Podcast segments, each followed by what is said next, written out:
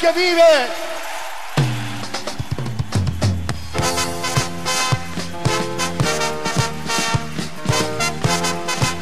Es Cristo Jesús nuestro libertador. Cristo Jesús nuestro Señor. Cristo Jesús. ¿Cuántos pueden dar un gloria a Dios? Abran paso, abran paso, abran paso a su majestad. Paso, abran paso, abran paso a su majestad alce estandartes de victoria en su honor y resuenen las trompetas con fanfarrias a su majestad.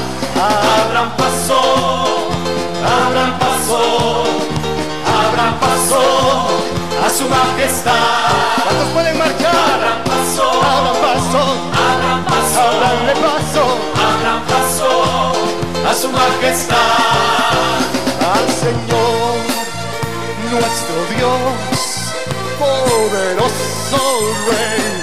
Abramosle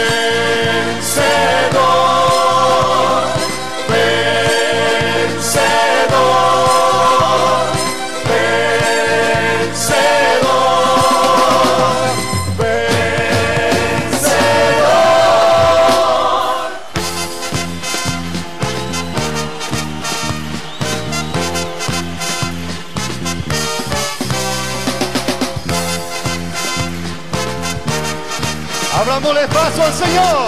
Eso. Abran paso, abran paso, abran paso a su majestad. Abran paso, abran paso, abran paso a su majestad.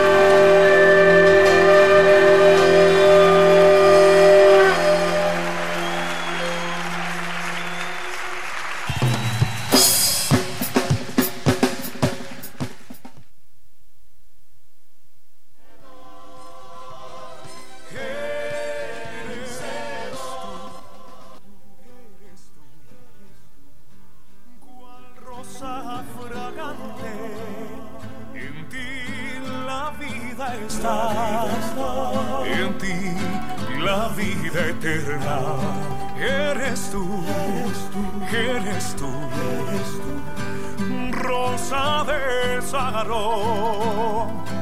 Lirio de los valles, eres tú.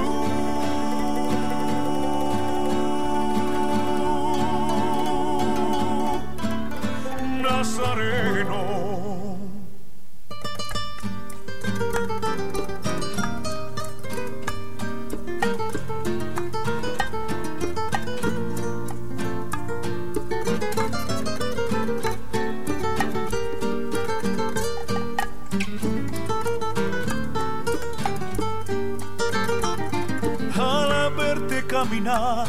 con el madero al verte perseguido por aquí.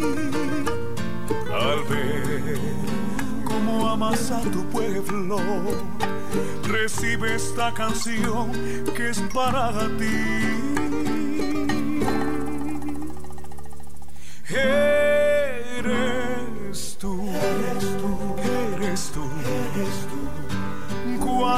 rosa fragante.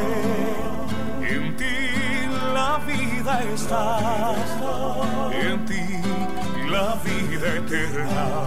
Eres tú, eres tú, rosa de Sarón, lirio de los valles, eres tú.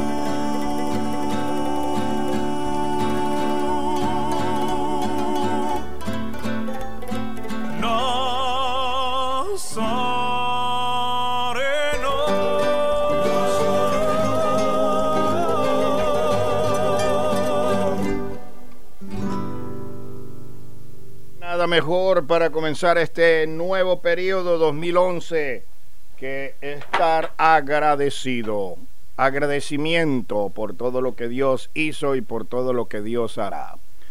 Estaba leyendo algo que me llamó la atención y dice, cuando terminas de leer la última página del libro, ciérralo y empieza un libro nuevo. Hay dos días a la semana de los cuales tú no tienes razón por los cuales preocuparte.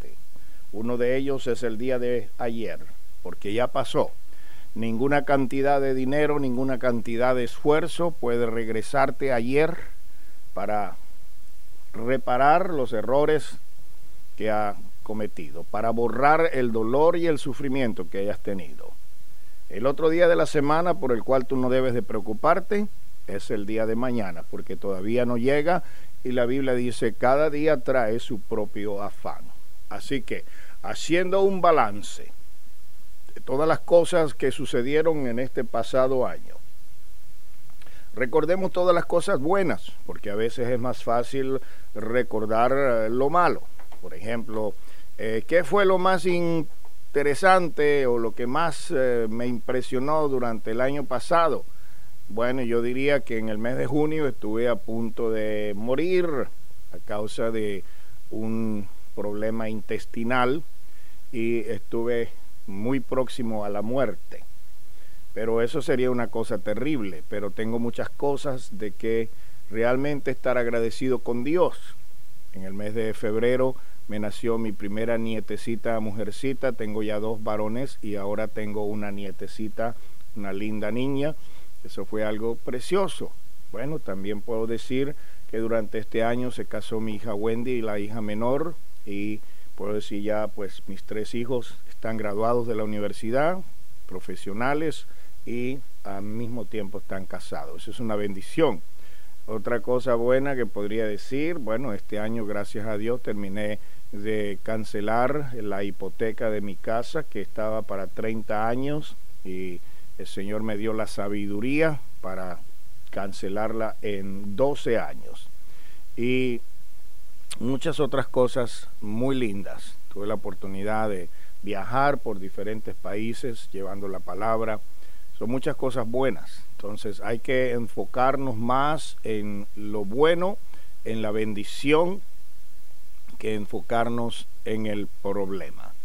Damos gracias a Dios también porque eh, tuvimos la oportunidad de instalarnos en unas oficinas propias y aunque eso incluye un eh, gasto extra, sabemos que Dios es un Dios que provee en abundancia y que Él no nos ha desamparado hasta el día de hoy y creemos que Él no nos desamparará en este nuevo año. Así que estamos confiando que Dios va a traer bendición, que Dios va a traer prosperidad que Dios va a traer un nuevo despertar para nuestra ciudad. Estamos creyéndole a Dios que este es el tiempo de cosecha, este es el tiempo de avivamiento y ustedes dirán, bueno, siempre decimos lo mismo cuando empieza un año nuevo, hacemos pronósticos, declaramos eh, bendiciones y todo lo demás, pero este es el tiempo, dice el Señor, el tiempo en que voy a hacer cosas grandes con aquellas personas que se dejen usar. Dios va a hacer señales, Dios va a hacer milagros, Dios va a curar enfermos, a sanar enfermos. Él va a demostrar que es un Dios digno de honra y de adoración, es un Dios digno de majestad.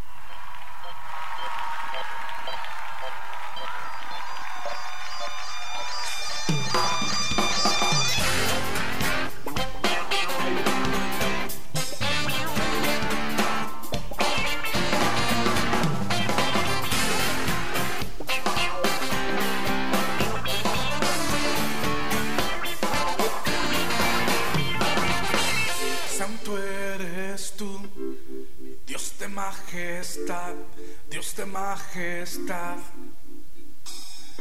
Digno eres tú, Dios de majestad, Dios de majestad, Dios de majestad, Dios de majestad, Dios de majestad. Y mi vida se complace en vivir eternamente agradecido de tu amor y tu bondad. Vida se complace en rendir toda la gloria. Dios del universo y majestad, Dios de majestad, Dios de majestad, Dios de majestad. Fuerte, vamos. Santo eres Dios de majestad, Dios de majestad. Digno eres tú, vamos fuerte, dicen. Digno eres tú, Dios de majestad, Dios de majestad, Dios de majestad, Dios de majestad, Dios de majestad. Y mi vida se complace en vivir eternamente agradecido de tu amor y tu bondad. Y mi vida se complace en rendir toda la gloria. Dios del universo y majestad, Dios de majestad, Dios de majestad, Dios de majestad.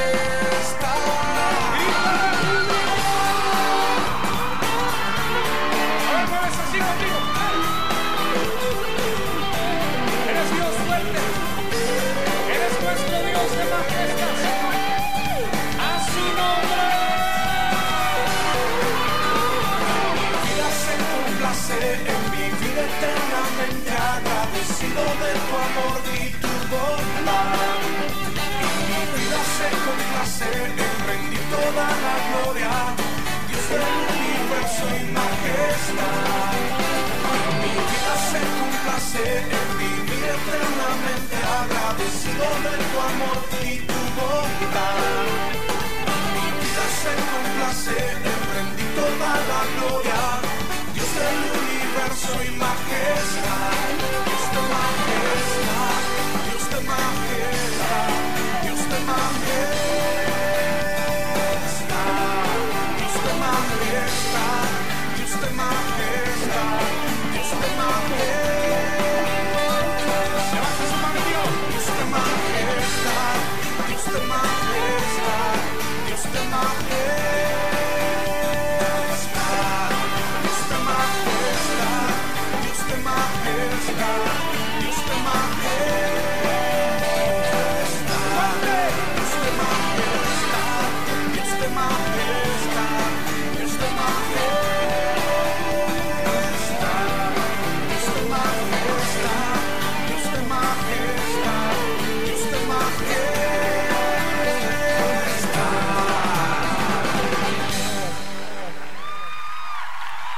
Dios de majestad, bueno, y en este momento la ciudad de Houston registra una temperatura de 48 grados Fahrenheit.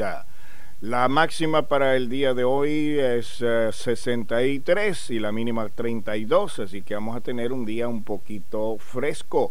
La humedad en este momento es 40% y creemos que para este día vamos a tener cielos eh, eh, nublados un poco durante la mañana, pero para la tarde van a haber, mm, no, al revés es, a ver, por la mañana cielos soleados y por la tarde, por la noche cielos nublados. Eso es lo que tenemos acá en el, reporte del estado de tiempo. 7.19 minutos de la mañana es lo que nos marca el reloj acá en la cabina de su radio.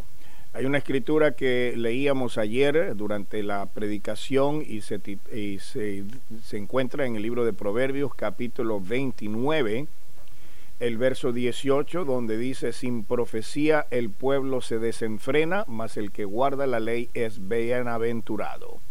Una nueva versión nos dice, sin visión el pueblo se desenfrena. Donde no hay visión, el pueblo perece. Esa es otra escritura. Y la palabra visión tiene mucho que ver con la capacidad no solamente de poder mirar los objetos con la visión natural. Estaba leyendo acerca de la curación de un ciego de nacimiento en el Evangelio y el comentarista decía que un ciego de nacimiento era aquel que nacía sin ojos, no tenía los ojos, por lo tanto era una desformación congénita que eh, le impedía a estos bebés desarrollar eh, el globo ocular. Y cuando Jesús sanó al ciego de nacimiento, eh, no solamente fue que le devolvió la vista, hay muchas personas que han perdido la vista por diferentes razones, la mayoría por causa del glucoma, que es producido por diabetes, alta presión intraocular, que hace que el ojo se vaya deteriorando hasta que pues las personas quedan eh, incapacitadas para la visión. Pero al sanar a una persona que no tenía ojos, el Señor Jesús hizo un milagro creativo, poniendo en las cavidades huecas de esa persona ojos que no existían. Dios es un Dios de poder, Dios es un Dios de milagros, Él tiene la capacidad para hacerlo porque Él nos formó desde el vientre de nuestra madre, nos hizo conforme a su imagen, Él tiene la capacidad y el poder y la voluntad para hacerlo. Pero la visión es mucho más allá que simplemente ver las cosas naturales. El apóstol San Pablo dijo que nosotros no andábamos por la vista humana, por la vista natural, sino que éramos personas que caminábamos por la fe. Y la fe es creer, y creer significa ver las cosas que no son como si ya fuesen. A través de la visión, el creyente puede visualizar el fin, como Dios ve el fin antes del principio. Hay algunas personas que acostumbran a leer el final del libro para ver en qué termina y ya cuando empiezan a leer saben cómo va a acabar. Bueno, Dios en su infinita omnisciencia, Él sabe el fin desde el comienzo. Y por esa razón es que Dios ve las cosas diferentes a como nosotros las vemos. Nosotros vemos las cosas desde el punto de vista humano, desde el punto de vista natural. Y se acuerdan ustedes que dice la escritura que el hombre natural no percibe las cosas que son de Dios.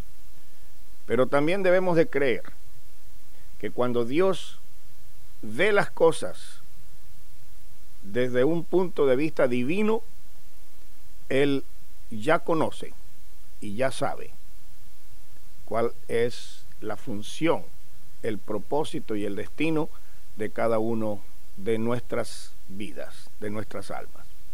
Y por eso, estimados amigos, queridos hermanos, debemos de abrir los ojos espirituales para ver las cosas grandes que Dios quiere hacer.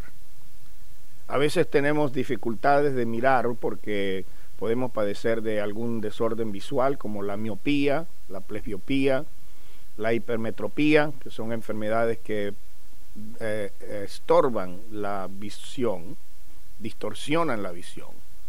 Pero Dios quiere que además de tener una visión normal desde el punto de vista natural, nosotros podamos tener una visión espiritual para ver las cosas como Dios la ve.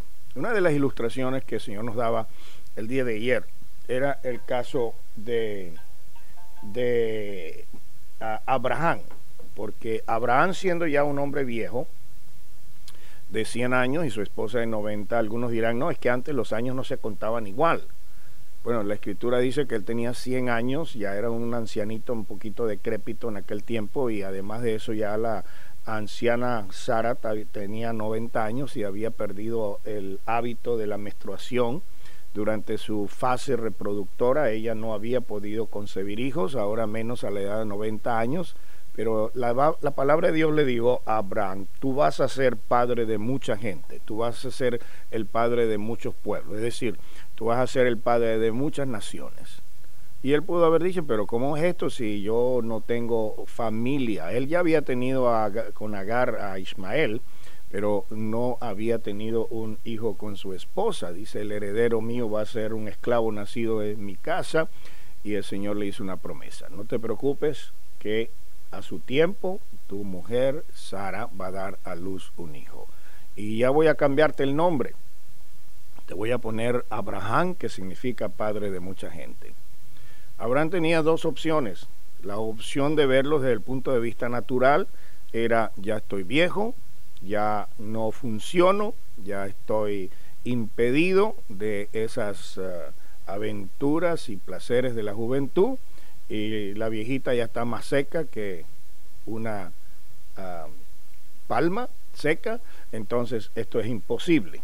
Pero recuerde que lo que para el hombre es imposible, con Dios no hay nada imposible. Y la Biblia nos dice una palabra que ha estado conmigo por muchos años, que Abraham creyó en esperanza contra esperanza. Cuando no había esperanza de que esto sucediera, él no vio las cosas por la vía natural.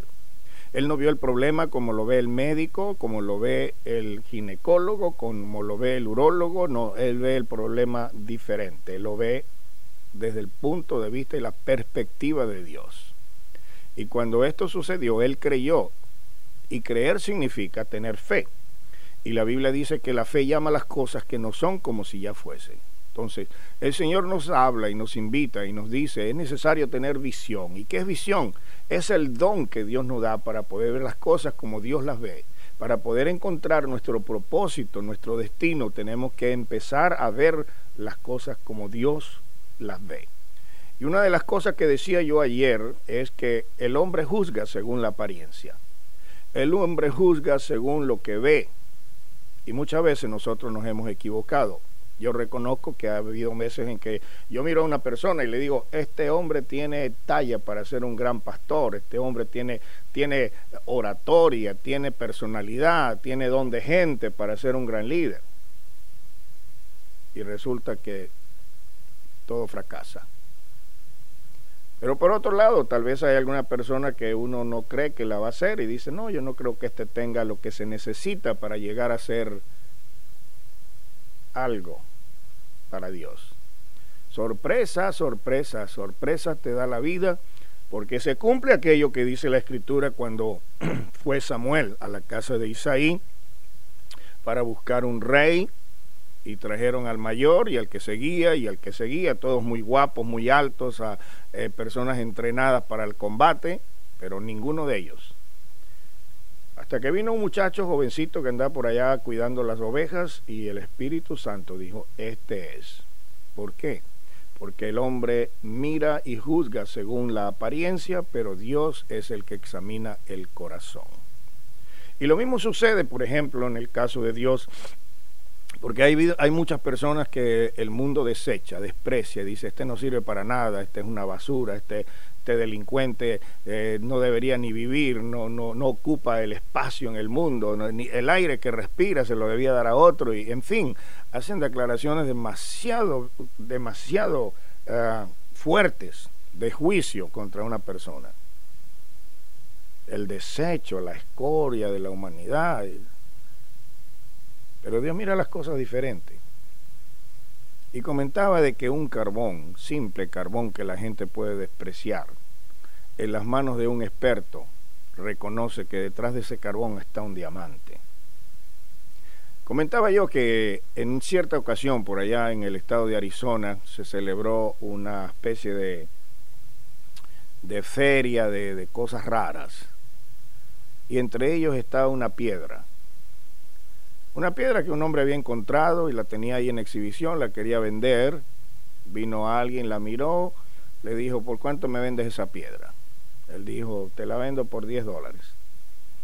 La compró por 10 dólares, pero el ojo del experto no miraba una piedra, sabía qué clase de piedra estaba comprando. Y después de haber hecho cierto trabajo, esa piedra se convirtió en el zafiro más grande del mundo con un valor mayor de 12 millones de dólares. Lo que para el ojo humano solamente era una piedra, para el ojo del experto era una joya. Y esto nos ilustra lo que Dios ve en nosotros. Aunque el mundo vea en nosotros una porquería que no vale para nada, una basura, un desecho, un desprecio de toda la humanidad, la escoria, la, la, la humillación del género humano la vergüenza del género humano. Dios está mirando la joya que puede sacar detrás de ese cascarón. Y por esa razón es que Dios te ha llamado, por esa razón es que Dios te ha hecho lo que, lo que tú vales para Él. porque eres como una joya preciosa que Dios ha sacado de la basura, ha sacado de, del estiercolero, ha sacado de lo más bajo. Y hoy en día podemos ver hombres que antes tenían la marca de ser delincuentes, se han convertido en tremendos predicadores. Mujeres que antes eran practicantes de la hechicería, de la drogadicción, de la prostitución, hoy se han convertido en grandes mujeres de Dios, porque Dios no ve las cosas como el hombre las ve, Dios las ve diferente. Él ve el fin antes del principio. Por eso hay que tener visión, sobre todo para este tiempo, que nos enfrentamos ante muchas incertidumbres en todas las áreas, en el área política, en el área económica. Y tenemos que enfrentarlo como Dios ve las cosas. Y hay un mensaje que el Señor ha hablado en este tiempo para esta iglesia del, del, del 2011. Y el Señor proféticamente, a través de muchos instrumentos, de muchos siervos, ha venido diciendo, este es el tiempo. Este es el año de cosechar, este es el año de rescatar, este es el año de restaurar. Vamos a quitarle al diablo lo que él nos ha robado. Vamos a rescatar lo que él nos ha arrebatado. Y este año el Señor está diciendo, levanten los ojos, miren la cosecha. A lo mejor usted mira alrededor y dice, no, pues yo testifico, yo paso tratados, yo invito a la gente y nadie quiere ir a la iglesia. Eso es verlo con los ojos humanos. Pero el Señor te dice, levanta los ojos y verás que hay una gran cosecha. La mies es mucha, el trigo está maduro. Es el momento de empezar a cegar. Y Dios está llamando segadores de esta última hora para recoger la cosecha final. Dios te está diciendo, la mies es mucha, los obreros es poca. ¿Quién irá a trabajar en mi campo? Hay personas que dicen, yo no, a mí no me interesa. Pero hay otros que dicen, heme aquí, Señor, envíame a mí. La Biblia dice que hay muchos que predican por simplemente ganancias deshonestas. Debemos ser sinceros. Se le ofreció a una persona una iglesia y la primera pregunta que le salió, escuche, por eso la Biblia dice, donde está tu corazón, tu tesoro, ahí está tu corazón, porque la primera pregunta que le salió a esta persona fue, ¿y cuánto entra de diezmo? Eso da a entender cuando una persona es un asalariado, cuando alguien está solamente detrás de lo que le puede sacar a la oveja, le exprime la leche hasta que le saca sangre, le raspa la lana hasta que el pobre, la pobre oveja ya no tiene ni cuero, sino carne viva. Extorsionadores, abusivos, de esos abundan por ahí en todas partes. Pero hay otros que han sido llamados para predicar el Evangelio y como dijo Pablo, me es una imperiosa necesidad. Aunque hay algunos que lo hacen por ganancias, otros lo hacen porque realmente han tenido un llamamiento de parte de Dios. Y una de las cosas que nosotros debemos de aprender es a trabajar para el Señor sin esperar que nos paguen. Yo se lo digo por experiencia. Muchas veces mientras más he ayudado a una persona, peor me ha pagado. Las personas que más he ayudado son las que peores se han portado conmigo. Y yo le he dicho a ustedes que en una ocasión yo me enojé y dije, hasta aquí el Rivas bueno que le hace el favor a todo el mundo, se acabó, se murió. Y Dios me reprendió, pues me mandó a la palabra y lo primero que abro la palabra y consigo una escritura que dice, no nos cansemos de hacer el bien, porque a su tiempo segaremos y no desmayamos. Y la segunda escritura me mandó el Señor y me dice, cuando aparezca el príncipe de los pastores, Él dará a cada uno la recompensa según haya sido su trabajo. Yo le pedí perdón a Dios y le dije, Señor, perdóname por haber pensado esta locura. Porque cuando nosotros servimos a Dios, no estamos sirviendo al hombre. El que quiera agradar al hombre, recompensa de hombre va a recibir. Elogio de hombre va a recibir. Pero cuando usted le sirve a Dios, Él te va a dar la recompensa. Él te va a bendecir de muchas maneras. Entonces, no esperamos la recompensa material del hombre, pero esperamos que Dios sea el que diga, buen siervo fiel, en lo poco fuiste fiel, en lo mucho te pondré. Dios nos dará el pago. Por eso no estamos trabajando para el hombre, para la organización, no le estamos sirviendo a una junta local de la iglesia, no, estamos sirviendo a Dios. Y cuando servimos a Dios, agradamos a Dios, Él nos paga según a Él se le antoje. Acuérdense que cuando Él fue a buscar trabajadores a las primeras horas de la mañana y luego al mediodía y luego a la tarde, a cada uno le pagó lo mismo. Y cuando los que entraron a principio del día vieron que le estaba pagando a los últimos cierta cantidad, dijo, pues a mí me tendrá que dar el triple. Pero el Señor le dio lo mismo. Acuérdate que los últimos serán postreros y los primeros serán postreros. Es lo que dice el Señor. Los últimos serán primeros, los primeros serán postreros. 7.36 minutos de la mañana, manera que el Señor nos dice, donde no hay profecía, el pueblo perece. Sin profecía, sin visión, el pueblo no sabe para dónde va. Ojalá que usted, querido amigo radio oyente, sepa para dónde va y sepa que Dios te ha llamado en este tiempo con un propósito. Desde antes de que Él permitiera que fueses concebido en el vientre de tu madre, Él te había escogido para un propósito. Acuérdate que hasta Judas nació con un propósito. Deja que Dios te muestre en este tiempo cuál es el propósito para el cual Él te ha llamado. ¿Para qué tú estás en esa iglesia? Ojalá que no estés ahí para ser estorbo ni para ser un aguijón al pastor, sino para ser una persona que le sirve a Dios, una persona que está dispuesta a trabajar en la obra de Dios. Vamos a una canción con Danny Gerson, se titula Úngeme.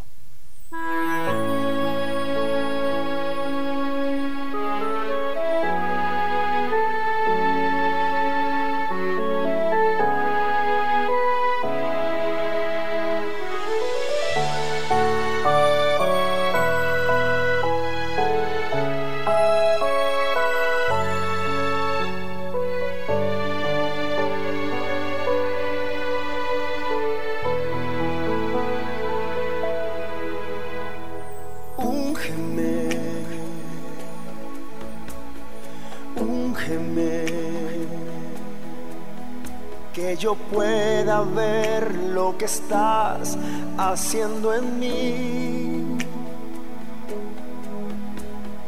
Úngeme, úngeme,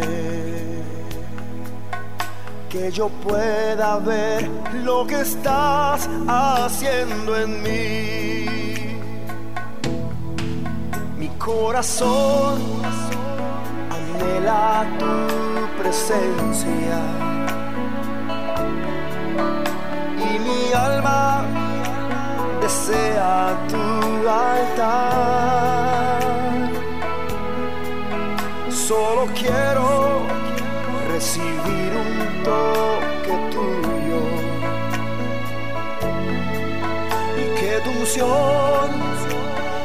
Pueda transformar.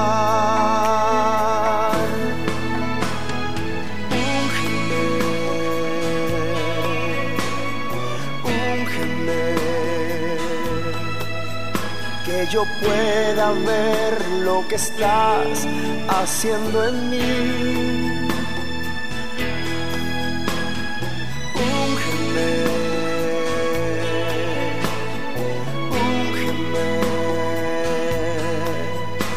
Yo pueda ver lo que estás haciendo en mí.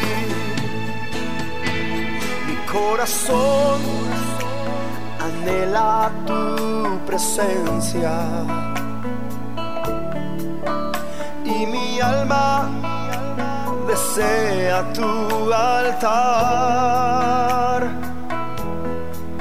Solo quiero recibir un toque tuyo y que tu unción me pueda transformar.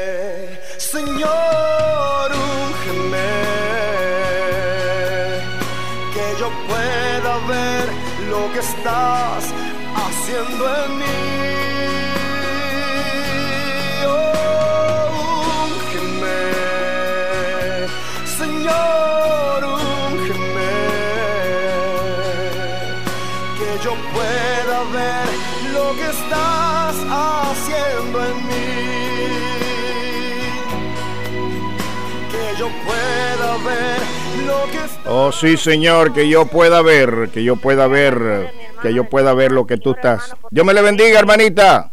Buenos días. Amén, hermano. Dios le bendiga, hermano William Rivas. Me da mucho gusto, hermano, que las bendiciones del Señor estén con usted y con todos los radio escucha, hermano, porque de veramente, hermano, el Señor lo ha preparado intelectualmente y espiritualmente, mi hermano, para la gloria del Señor. Usted es un instrumento para la honra y la gloria de Él, porque nos aclara puntos que de veramente son realidad. La certeza de lo que se espera, de lo que no se ve, esa es la palabra, hermano, y bendito sea el Señor, mi hermano, porque usted lo ha instruido el Señor como maestro y bendito sea el Señor que en esta tierra no los quedaremos sordos, no los quedaremos mudos, no los quedaremos ciegos, porque sabemos que el Señor prepara intelectualmente a siervos y a siervas para que sea el Señor glorificado y que este pueblo, si, si tenemos entendimiento, lo vamos a entender y vamos a servirle a este Dios como Él lo debe de ser, con temblor y con amor, hermano. Sinceramente, mi hermano, el Espíritu de Dios redarguye en nuestros corazones, porque cada mañana que lo escucho, mi hermano, yo le digo, Señor, tu misericordia es grande porque usas a tu siervo. Si en esa misericordia siempre esté usted con él, bendiciéndole, guardándole hoy y siempre, hermano, y que siempre lo use en gran manera, que sea trompeta, donde quiera, porque yo donde quiera oigo que el hermano Willy es trompeta y a su nombre sea la gloria, mi hermano, y que las bendiciones del Creador estén con usted y su familia, y siga adelante, hermano, con esa buena actitud, que el Señor lo colme de miles bendiciones, y a todos los radio escucha, hermanos, apoyémoslo, orando materialmente, mi hermano, porque es una gran bendición de tenerlo en la radio, mi hermano, y que el Señor me lo bendiga. Le desea una Gracias, hermana en. Cristo. Que Gracias, bendiga, hermanito. Bueno, hay una cosa que dijo Pablo, ¿no? Que hay trompetas que tienen sonido incierto. Y si la trompeta no da un sonido cierto, ¿cómo se prepararán para la guerra? Usted se acuerda que, no sé si has Sí. oído que en el ejército eh, tocan la trompeta y, y el sonido de la trompeta significa algo. En el tiempo antiguo, cuando los romanos y toda esa gente, el trompetero eh, era el que decía, adelante. Amén. O el sonido de la trompeta le decía a la caballeriza, adelante. Adelante, O el sonido de la trompeta significa retirada. Entonces, eh, no solamente hay que, yo no sé tocar música, ¿no? Como usted dice que yo eh, soy el es trompetista, pero la trompeta es el que toca la palabra con un sonido cierto, que Amén, diga lo que tiene que decir conforme al plan de Dios. Amén, hermano. Y eso es lo que dicta mi conciencia el Espíritu Santo, hermano. Yo le digo conforme Dios me da en mi corazón. Y porque de veramente yo lo siento, yo leo la palabra de Dios y lo que usted dice no dice mentira. Y yo siempre le digo, Señor, sierva inútil soy, pero tu misericordia me hace levantarme. Y, sinceramente yo puedo ir a mi hermano William Rivas como exhorta a través de cada palabra. Y yo la busco en la Biblia y la he leído en la Biblia, hermanito. Usted lo dice claramente. Si nos duele, es porque los está sanando, digo yo. Y si lo regaña, es para bienestar. Yo nunca tomo, hermano, aquel siervo que regaña porque conoce mi vida, porque el Señor lo puso para que pueda enderezar si estoy chueca, que me pueda enderezar antes de tiempo y no fuera de tiempo, mi hermano. Y sigamos adelante peleando esta buena batalla en el nombre de Jesús, en el que es todo nombre, mi hermano, y siempre va a seguir guerreando porque el Señor está como poderoso gigante adelante de usted, mi hermano William, y que Dios me lo bendiga ricamente a usted y a su familia, mi hermano. Muchísimas thank yous. Muchas gracias, hermana, por estas palabras tan bonitas. Que Dios te bendiga. 7.50 minutos de la mañana es lo que está marcando el reloj. Y bueno, le tengo noticias porque como se dieron cuenta al principio el programa estaba grabado y eso es porque eh, tuve un pequeño problema con el despertador, yo creo. Cuando abrí los ojos ya eran casi las 7 y 10, 7 y 15 minutos y doy, doy gracias al Señor que pude llegar por lo menos hasta la parte final del programa. Estuvo muy bonita la reflexión, fue lo que estuvimos hablando el día de ayer, pero doy gracias al Señor por tanta gente que estuvo llamando. Cuando llegué las líneas estaban todas llenas, seis teléfonos que tenemos, seis números y las seis líneas estaban completamente llenas, saturadas las líneas, de manera pues que agradezco a todos y cada uno de ustedes que han tenido ese propósito de, de llamar. Y podemos decir realmente que no hay Dios como nuestro Dios. ¿Cuántos de ustedes pueden decir amén a eso? La cual explicó, permitirá contar con Gloria a Jesús. No hay Dios como nuestro Dios.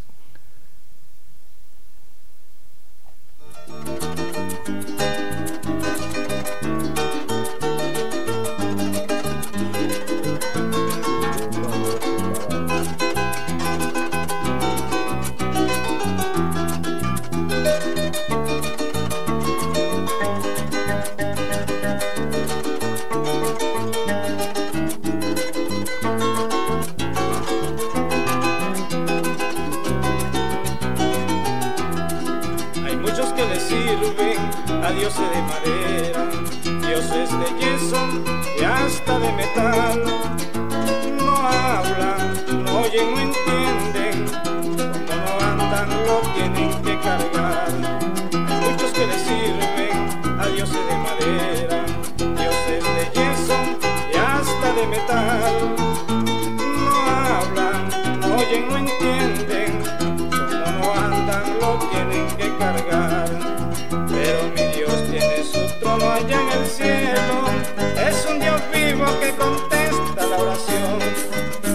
Presencia tiembla la tierra,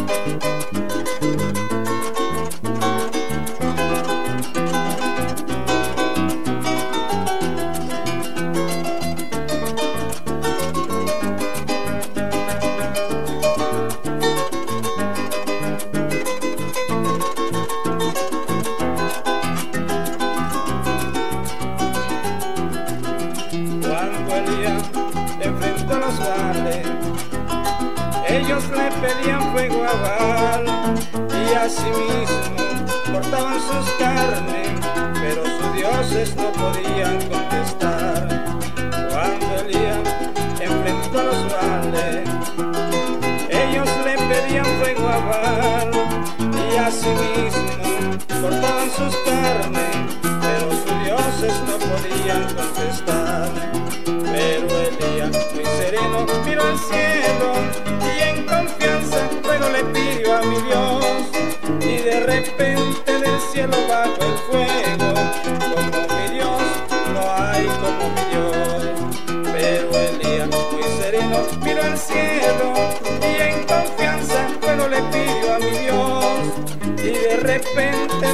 el fuego, como mi Dios, no hay como mi Dios. Como mi Dios, no hay como mi Dios. Como mi Dios, no hay como mi Dios. Como mi Dios. Como mi Dios, no hay Dios como mi Dios. Buenos días, good morning. Buenos días, Dios le bendiga. Dios me la bendiga, hermanita. Sí, hermanito, nada más le quería dar las gracias por esta música hermosa que está poniendo porque realmente me, me pude trasladar hasta mi hermoso país de Venezuela. Yo soy de una región andina y esa música se escucha mucho para allá, todo lo que es de ah, la música de lo que es Barinas, todo lo que es de la música del llano se escucha mucho allá en el pueblo donde yo nací y realmente es algo bien hermoso porque me puedo remontar hacia aquellos paisajes y algo bien bien bonito. Gracias, hermano. Hay una canción que dice, soy de los Andes, soy puro corazón, soy como el ruiseñor que canta y no es de aquí. Sí, la he escuchado. ¿Y ¿Te acuerdas la canción? eh? Claro que sí. Eh, es un eh, bueno yo yo voy a ser cómo se dice prejuicioso en esto porque eh, también engreído porque yo puedo decir que no hay una parte más bonita que la parte de los Andes Eh, eh, es, hermosa. es por- porque tiene unas montañas muy altas, vea. Una vez iba viajando con unos jóvenes por Tennessee y cuando veían un cerrito se ponían a sacarle fotos. ¡Ay, una montaña, una montaña! Y yo pensaba dentro de mí, dice, estos cerritos parecen bebitos delante de las montañas que tenemos yo allá enfrente. Yo nací en el lugar que llaman la ciudad de las siete colinas, que, que es como también a Roma le dicen así la, la ciudad de las siete colinas, porque estaba totalmente rodeada de montañas altas. eh, yo- cuando yo despertaba y me asomaba por el balcón a tomar mi cafecito, se veía todo aquel eh, montón de cerros verdes, ¿verdad? Y subiendo, subiendo por la carretera hacia Páramo, llegar por ahí por los lados de Timote, de, de lo que llaman el Águila, unos paisajes tremendos, el Cerro del extraordinarios. Ávila, sí, todo eso, sí, eso es hermosísimo, todo eso por ahí, lo que es parte de la cordillera andina, que eso ah, baja desde el Perú, atraviesa todo y toda la región. No, nace en Colombia, viene a Venezuela, se mete por el Ecuador, baja por Perú, llega a Chile y muere allá en la Patagonia. Ajá, pero atraviesa todo eso de la cordillera y luego lo de, el- lo de los niños del páramo de Mucuchíes, que siempre vienen sus Con los cachetitos rojos. bien rojos y- bien roja. ajá, y, y la, y la nariz chorreándole el, el, el moco parameño. Sí, porque yo recién que llegué a, a Maracay, que llegué porque yo vivía ahí en Maracay, fue donde conocí del Señor. Y cuando vine, viene uno de allá, pues le viene siempre bien chapeado y a mí me decían ahí las hermanas en la iglesia, usted se pinta y me tenía que limpiar mi boca y todo. Y le decía, yo no me pinto, es que yo soy así. No, no, usted se pinta. y me agarraba un pañuelo blanco, mire, yo no me, yo no me pinto, es porque yo creo que por el frío, no sé, algo tiene que, que las mujeres, bueno, no solamente las mujeres, los niños también, tienen siempre su color bien chapeado en su cara y los labios rojos, como si se pintara, tal vez es como parte de- del frío. No, claro, sé, el no sé frío. lo que sí, que lo hace de esa manera, pero es algo bien bonito y, y hay una música que, bueno, yo lo, yo tenía ese cassette en el tiempo que eran cassette y se me dañaron donde viene um, un canto que dice um, que dice que que si cómo dice que ay, Señor Jesús co- eh, Señor Jesús con temor pido perdón si te ofendo pero siento algo tremendo dentro de mi corazón que no sé si es un error decir lo que estoy diciendo. No sé si usted lo ha escuchado Ah, no, que dice que te veo caminar descalzo por caminos polvorientos y dice que en una canoa vas am, que cruzas al otro a la otra orilla y es como habla como si él fuera y dice señor para mí tú eres llanero ciento por ciento es un, un canto de, de allá de, de lo- del, del llano y dice la, la persona que interpreta este canto dice que para él el Señor es un llanero ciento por ciento por todas las cosas que realizó y que se figura como las cosas que se hacen allá. Es un canto muy hermoso. Bueno, pues gracias por tu llamada, hermana, y que el Señor Jesucristo te siga bendiciendo rica y Amén, amén, abundantemente. igualmente, hermanito, y pues un feliz año para todos los oyentes de Radio Triunfo. El Señor les bendiga y sigamos adelante en el nombre del Señor Jesús. Amén, amén. Dios te bendiga. Amén.